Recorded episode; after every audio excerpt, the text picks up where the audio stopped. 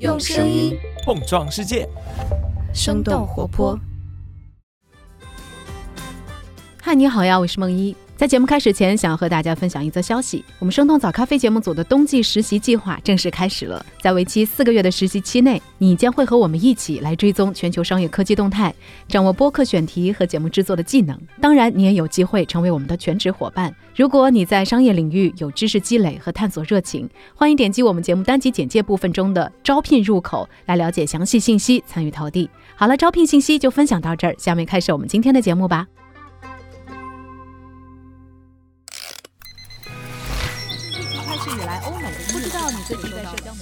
生动早咖啡与你轻松同步日常生活与商业世界。嗨，早上好呀！今天是二零二三年的十月十号，星期二。这里是生动早咖啡，我是来自生动活泼的梦一。微软收购动视暴雪的漫长历程，什么时候才能结束？华为新车上市一个月了，他们的预订量到底有多少？哪个奢侈品牌将会帮助 NASA 设计登月的宇航服呢？我们今天的早咖啡就会来回答这些问题。让我们一起用几条商业科技轻解读，打开全新的一天。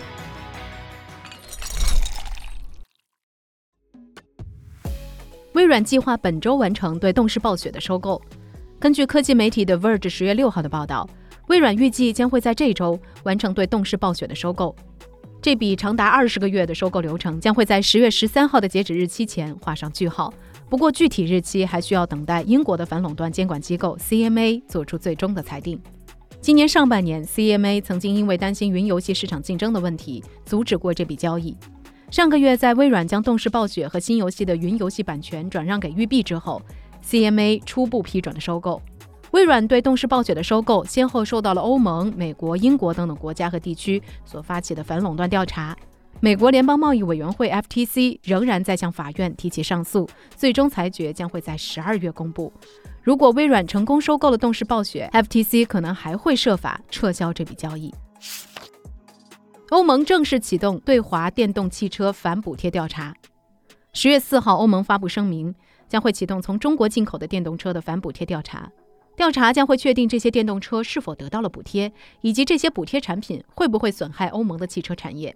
欧盟方面表示，这次的调查对象是从中国进口的九座和九座以下的纯电动乘用车。调查期限预计不会超过十三个月。欧盟列出了现金补贴、减免税收、提供贷款在内的几种主要补贴方式。对此，中国商务部回应道。欧盟的调查缺乏充足证据，也不符合世贸组织的规则。车企比亚迪的副总裁表示，他们并不担心欧洲正在进行的调查，也将会向当局来提供相关信息。财新的分析认为，欧盟的调查将会影响中国车企的出海扩张。此外，欧洲部分国家也在制定电动车补贴的规则。比如，法国将会从明年起对电动车在生产、组装等等过程中的碳排放进行评估，进而发放补贴。意大利也在考虑复制法国的模板来制定新规。华为新车上市接近一个月，订单超过五万。十月七号，华为终端有限公司的 CEO 余承东在社交媒体上表示，他们的新款问界 M7 发布接近一个月来，订单已经超过了五万辆。问界的官方信息显示，客户在下单的时候需要缴纳五千元不可退的定金，这也意味着这些订单转化为实际销量的概率很高。而新能源车企魏小李九月公布的销量显示，理想新车销量超过了三点六万辆，蔚来和小鹏则在一点六万辆左右。问界 M7 的热销超出了华为和赛力斯的预期。赛力斯内部人士在接受财新采访时透露，这个月初 M7 的产能是每天生产四百五十辆，到了下个月每天还能增加三百辆。华为内部人士表示，新款 M7 做了不少升级改造，价格还比旧款下调了四万元，这也是 M7 畅销的根本原因。财新的分析认为，华为新手机的热度也助力了 M7 的销量。手机和汽车的售价差距很大，手机消费者也很难直接转化为汽车用户。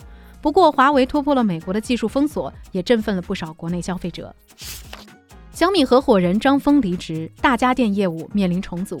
根据三十六氪十月八号的报道。小米集团合伙人、高级副总裁大家电部的总裁张峰，由于个人原因，将会在今年十二月完成工作交接之后离职。随着张峰的离职，他负责的大家电部门将会迎来重组，其中电视业务将会并入手机部，包括空调、冰箱、洗衣机在内的其他业务将在成立新的大家电部之后向集团总裁卢伟斌汇报。财报显示，今年二季度小米的智能大家电业务增速超过了七成，而小米电视不仅是中国市场首个年出货量破千万的电视品牌，也已经连续多年出货量位居中国第一。张峰在加入小米之前，他曾经担任过英伟达集团的多个职位，也是小米产业生态成员之一紫米电子技术有限公司的创始人。紫米主要负责为小米提供移动电源等等配件，后来成为了小米的全资子公司。亚马逊发射首批互联网卫星，挑战 SpaceX 星链。十月六号，搭载两颗亚马逊卫星的火箭从美国佛罗里达州发射升空。亚马逊公司随后表示，这些卫星已经成功部署，并且和任务中心取得了联系。亚马逊在二零一九年公布了名为 Project Kuiper 的卫星网络计划，这个计划和 SpaceX 的星链比较类似。亚马逊想要将三千多颗卫星全部送入近地轨道，提供低成本的互联网服务。今年三月，亚马逊发布了针对用户的终端设备，可以发送和接收来自 Kuiper 计划卫星的信号。亚马逊表示，将在二零二四年年底开始进行网络测试。把亚马逊卫星送入太空的是波音公司和洛克希德马丁的合资企业设计的火箭。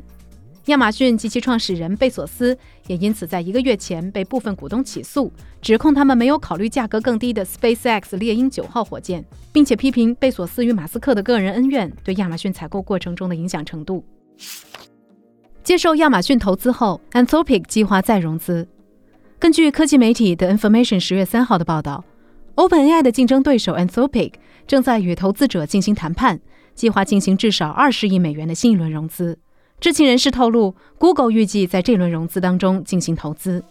Anthropic 在二零二一年初由 OpenAI 的前高管创立，发布了人工智能聊天机器人 Claude。九月底，我们的早咖啡节目当中也提到了亚马逊投资 Anthropic 十二点五亿美元的消息。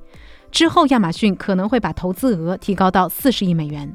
到二零二四年底，Anthropic 有希望月收入超过四千万美元，年收入达到五亿美元。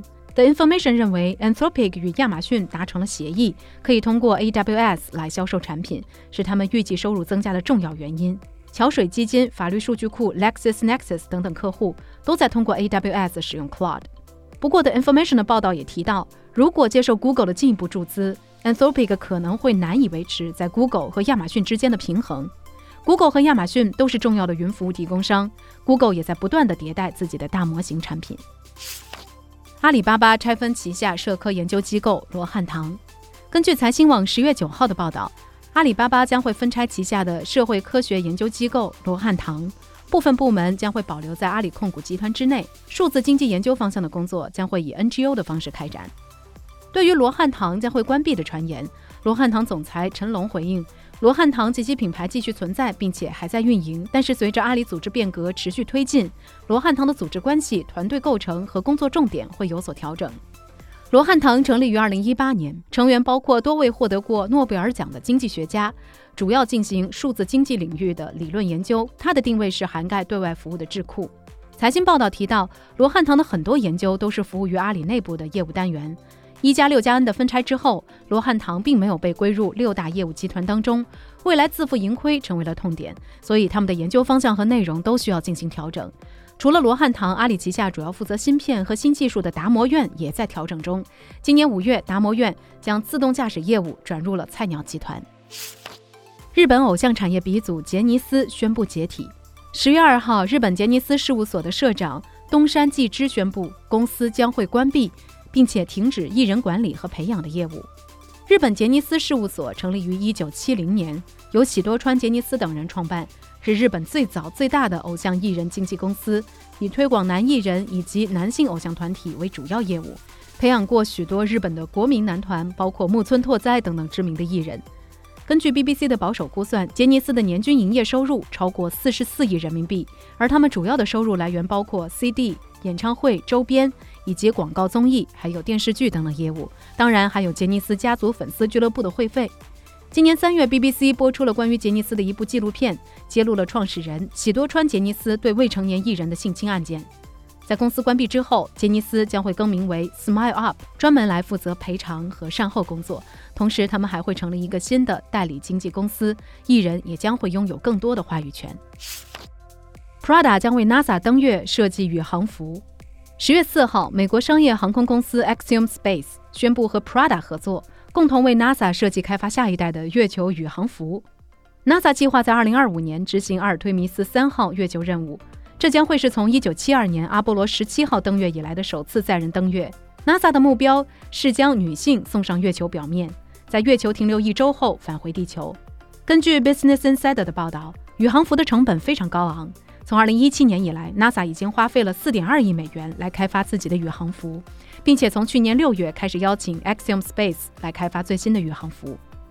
Prada 的设计师和工程师团队将在整个设计过程中与 Axiom Space 团队合作，在新材料与功能方面提供解决方案，来抵御太空和月球环境的挑战。《华尔街日报》的报道显示，NASA 之前版本的宇航服主要按照男性身体设计，新宇航服将会更容易移动，并且适合大多数男性和女性的身体。Axiom Space 的 CEO 表示。Prada 在原材料、制造技术等等方面的特长，将会提高宇航员在月球表面活动的舒适度。那说到这儿，也想来问问你：你期待看到由 Prada 设计开发的宇航服吗？你对人类重返月球又有怎样的看法呢？欢迎在我们的评论区和我们一块来聊聊吧。